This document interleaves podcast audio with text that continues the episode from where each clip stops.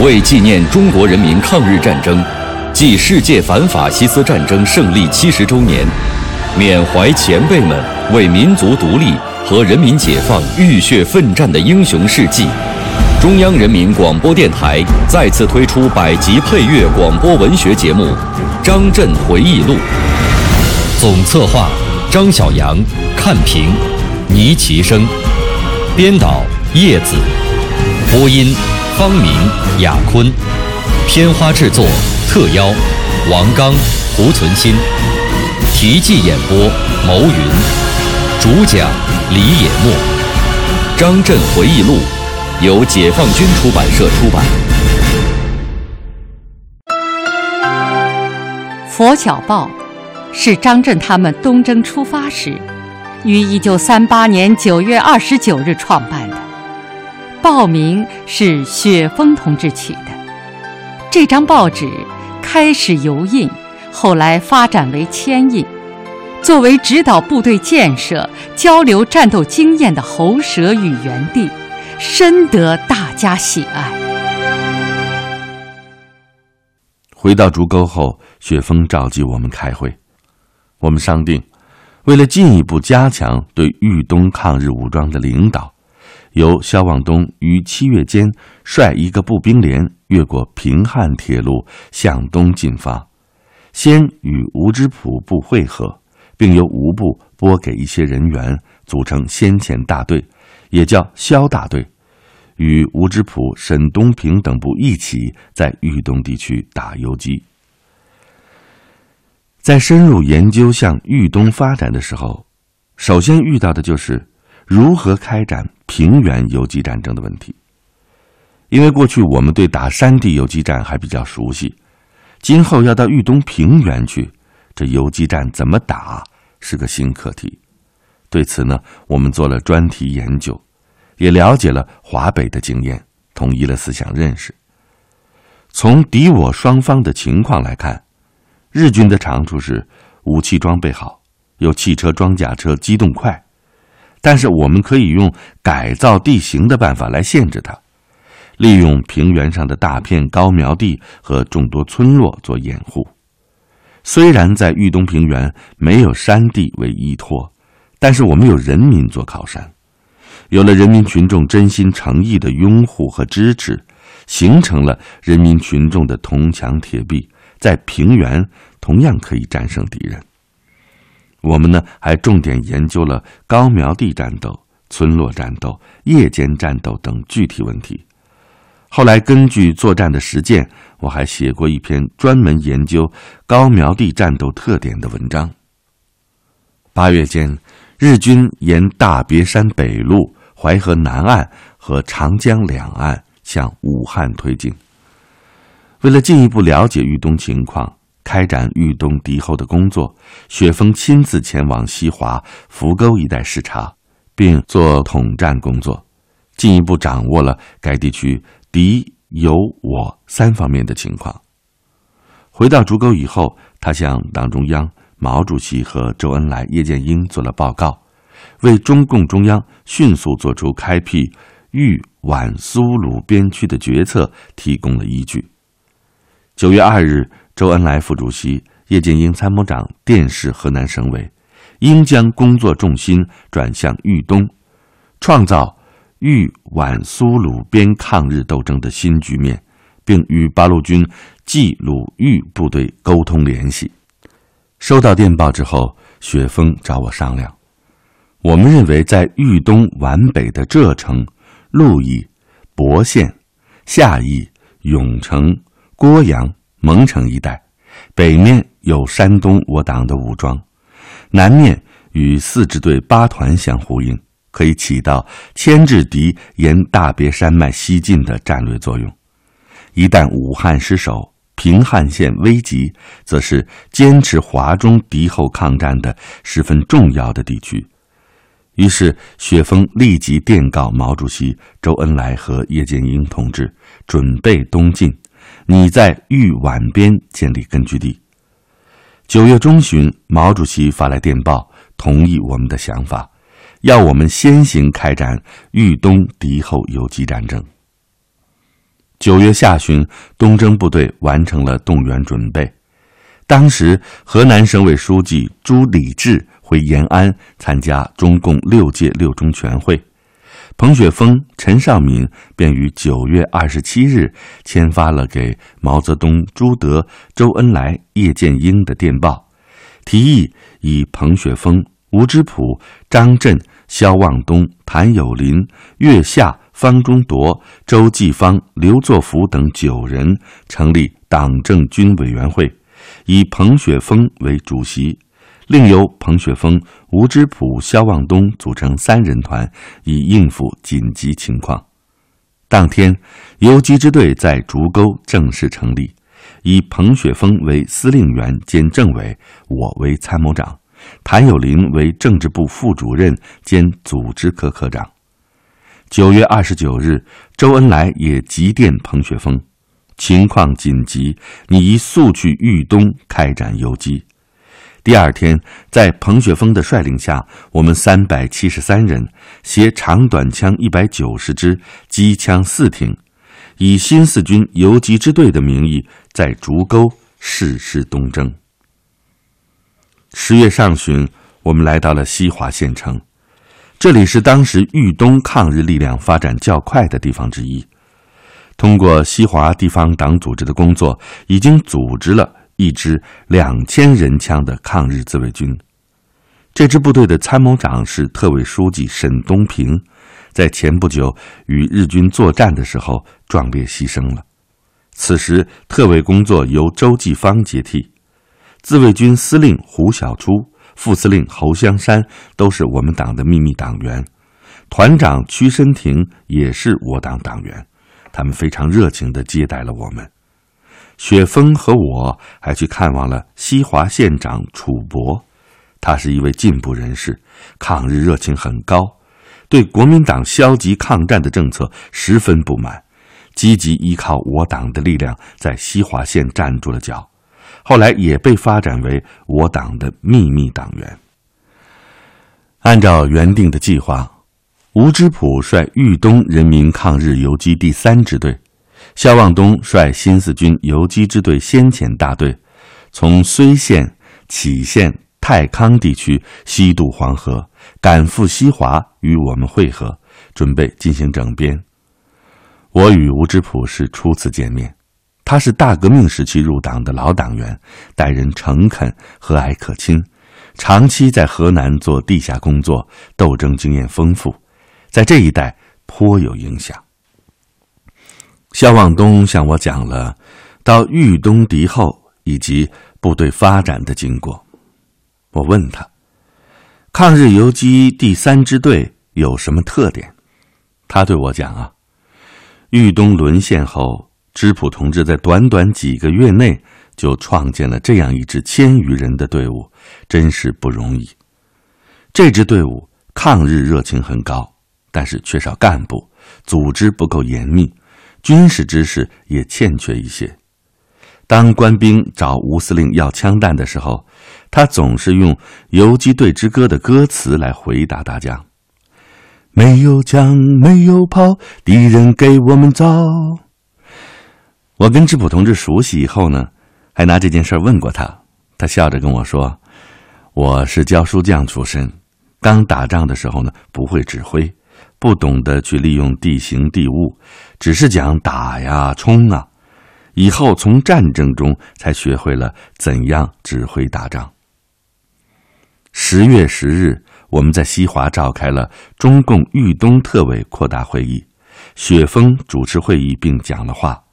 向与会同志传达了周恩来副主席几次来电的指示精神，主要是四个方面：即豫东沦陷，武汉即将失守，敌后空虚，我党要放手发动群众，组织部队进行游击战争，要大力的开展统战工作，团结一切可以团结的力量。分化瓦解汉奸队伍，争取地方实力派进行抗战。经中共中央长江局批准，在豫东活动的我党领导的武装统一用新四军游击支队番号，要努力争取国民党地方政府的支持，以保障部队人马的供应等等。会后，鉴于周继芳回游击支队工作，特委工作由郑平负责，主要是掌握西华抗日自卫军，并对派到这里工作的军事干部进行调整分配。在西华城内驻扎的时候，长江局派来了一位女同志，是司令部秘书黄林的爱人，叫左奇。她一再要求随部队东征，但是雪峰考虑进入敌后环境艰苦，女同志有诸多不便，开始没有同意。知浦、望东的部队到来之后，女同志就更多了。我们研究准备把竹沟出发时的青年先锋队加以扩大。组成一支文艺宣传骨干队伍，叫拂晓剧团。因为左奇有文艺专长，雪峰便批准了他的随队请求，让他担任拂晓剧团的团长。作为我们游击支队的一名文艺骨干，他经常带领剧团到连队慰问演出，很受部队和人民群众的欢迎。左奇原先在北平受过医务训练。后来因工作需要，我们常派他去北平联络，为部队买些药品。就这样，他又改做了医务工作。全国解放以后，他也一直在医疗卫生战线上辛勤耕耘。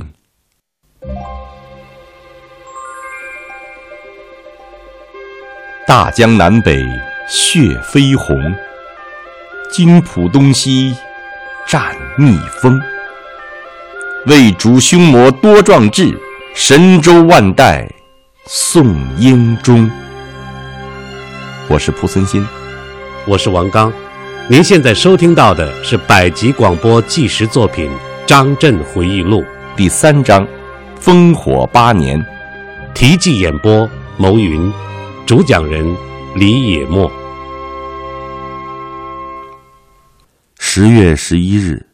我们在西华城北的杜冈村召开游击支队、豫东人民抗日游击第三支队和游击支队先遣大队的会师大会，正式宣布部队合编为新四军游击支队，彭雪枫任司令员兼政委，吴之普任副司令员，我任参谋长，肖望东任政治部主任，谭友林任政治部副主任兼组织科科长。从此，豫东敌后有了一支开展游击战争的坚强武装力量，而西华的杜刚便成为我们会师的纪念地。新四军游击支队下辖三个大队，第一大队由肖望东率领的先遣大队为基础编成，代号南阳，黄思佩为大队长，张太生为政委，钟有松为副大队长。他们都是红一方面军的长征干部。第二大队以胡少卿率领的游击支队第四中队为基础，与吴之普的游击第三支队二大队合编而成，代号信阳，由红四方面军长征干部滕海清任大队长兼政委，江朗山为副大队长。第三大队由游击第三支队三大队编成，代号淮阳。由红一方面军长征干部冯胜为大队长，睢县中心县委书记张基武为政委，吴守训为副大队长，其他一些干部则分到机关工作。西华整编之后，部队向何处发展呢？是先到北边的睢启泰老区，还是东进徐州附近呢？我们当时的想法是，进入敌占区以后。要先找一个立足点，建立起自己的后方，再求发展。因此，确定第一步先到鹿邑，第二步到睢启泰地区。十月二十四日，我们由聂堆渡口渡过新黄河，通过淮泰公路，于十月二十六日进至淮阳唐地集以西的窦楼一带宿营。自豫东沦陷。新黄河以东地区大部分都被敌人占领了，日寇在这一带烧杀抢掠，土匪汉奸横行乡里，群众苦不堪言。当我们这支抗日部队在这里出现的时候，民众无不兴高采烈、欢欣鼓舞。第二天上午九时，部队正准备出发，突然听到了枪声。侦查员跑来报告说，南边村庄有日军向我扑来。我们当即决定，支队直属队在斗楼南侧大围外集结，我随彭雪枫带领警卫连占领斗楼西南角的坟地，各大队也分别占领有利地形。不一会儿，日军乘一辆汽车，还有十来个人骑着马，耀武扬威、杀气腾腾地冲了过来。我们仅有从武汉办事处领来的四挺苏联造轻机枪，还有一支。花二十元从国民党伤兵手里买来的钢枪，其他的枪支都为当地土造，打一枪之后弹壳退不出来。初次打仗，有的战士叫起来，还把枪倒过来用脚去蹬枪栓。我连忙叫他们卧倒，不要动，自己操起一挺轻机枪，一梭子扫过去，把敌军给打散了。正当我准备再打的时候，一颗子弹飞来，穿过了我的右腿。顿时鲜血直流，卫生员给我包扎后，我继续指挥一大队正面阻击敌人。雪峰命令三大队向敌左侧猛烈突击。激战中，程昭先、姚克一正干负了伤，严立泰壮烈牺牲，年仅二十四岁。雪峰和我率部向日军发起进攻，打得敌人阵脚大乱。慌忙把尸体、伤兵抬上了汽车，狼狈逃窜。我们从缴获的物品判断，被击毙的有日军林金少尉。斗楼战斗，游击支队击毙日军十多人，缴获子弹百余发，以及大衣、钢盔、帽子多件，还有林金的指挥刀一把。仗虽然不大，但毕竟是我们东进敌后的首战。在这之前，豫东日军在占领区横冲直撞，如入无人之境，还从来没有遇到过坚强的抵抗。斗楼一战打击了敌人的雄焰，粉碎了皇军不可战胜的神话，胜利的消息很快传遍了豫东大地。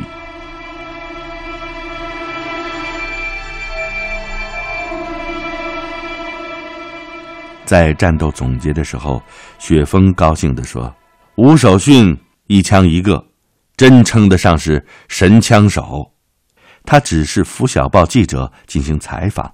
这个《拂晓报》啊，是我们东征出发的时候于一九三八年九月二十九日创办的。报纸的名字呢是雪峰同志起的。这张报纸开始是油印，后来发展为铅印。作为指导部队建设、交流战斗经验的喉舌与原地，深得大家的喜爱，影响呢也越来越大，有的还传到了国外。我也在《拂晓报》上陆续发表过几十篇文章。一九三九年，毛泽东主席还专门给《拂晓报》题词，坚持游击战争。《拂晓报》与拂晓剧团。和后来在金浦路东成立的骑兵团，被人们称为雪峰同志的三宝。直到今天，《拂晓报》仍然作为安徽省宿州市委的机关报，吸引着广大读者。离开斗楼的时候，我因腿伤未愈，不能行走，战士们用担架抬着我，通过泥泞的黄泛区，来到了鹿邑城郊的刘大庄。部队进行休整，在这里，我见到了新四军高级参谋张爱萍。他在江西中央苏区的时候就很有名，是中华苏维埃临时中央政府公布的全国少年先锋队总队长，后来担任过红三军团四师的政治部主任。我在抗大二队学习的时候，他在四队当政治教员。有一次，我去五队队部看望苏振华队长，艾平同志也在那里。苏振华介绍我们认识。这一次，艾平同志是奉周恩来副主席之命，率张曼平等人从武汉办事处到国民党河南第二行政区督察专员公署专员兼豫东保安司令宋克斌，第一总队司令兼鹿邑县长魏凤楼处做统战工作的，开始成立了豫皖边工委，后来又建立了豫皖边省委，爱平军任书记。我们在鹿邑休整了半个多月，十一月二十二日。游击支队向睢启泰地区前进，睢县、杞县沦陷之后，真正抗日的故不乏其人，然乘此发国难财者亦复不少，有的自称司令、旅长、团长，为了团结各方力量，一致抗日。我们在杞县太康交界的板木，召开了地方武装首领大会，当地的开明士绅。绿林好汉都骑马挎枪前来赴会，席间，雪峰与知浦向他们宣传了我党的抗日主张，各路首领也都表示愿意与我新四军合作抗日。河南呢有个习惯，土语呢叫拉背场，也就是说呀，他们很重视个别交谈。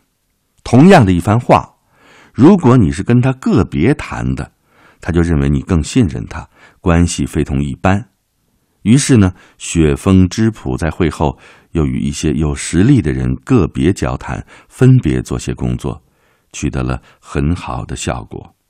在睢启泰地区，我们征集了钱粮，部队供给问题暂时得以解决，大批青壮年踊跃报名参军，尤其是不少青年知识分子的到来，为部队增添了新的力量。我们还组建了随营学校，大量招收青年学生，培养军政技术干部。随后，我们把三大队留在崔启泰地区打游击，而主力返回鹿邑以南的白马驿休整。白马驿位于鹿邑、亳州、太和三县的交界处。附近驻有国民党第五战区人民抗敌自卫军第五路总指挥于亚农部的第三支队，支队长叫张普庆，教员出身，抗日热情高。我们请他来白马驿共商抗日大计，他积极表示愿意与新四军游击支队一起打鬼子。该处已经有我党派去的王绍庸等十人。但是张还要求我们派一名军事干部去任大队长，为此我们派黄思佩前往。一九三九年十二月，国民党顽固派掀起第一次反共高潮后，黄思佩返回游击支队，先后担任过豫皖苏保安司令部参谋长、新四军四师十二旅副旅长。他从该部回来的时候，带了一名通信员张峰。我看这个小鬼很机灵，便送他到游击支队随营学校学习，先分到永城模范营当指导员，后调十旅。张峰作战勇敢，立了不少战功，进步也很快。解放后担任过沈阳军区、济南军区的副司令员，一九九七年病逝。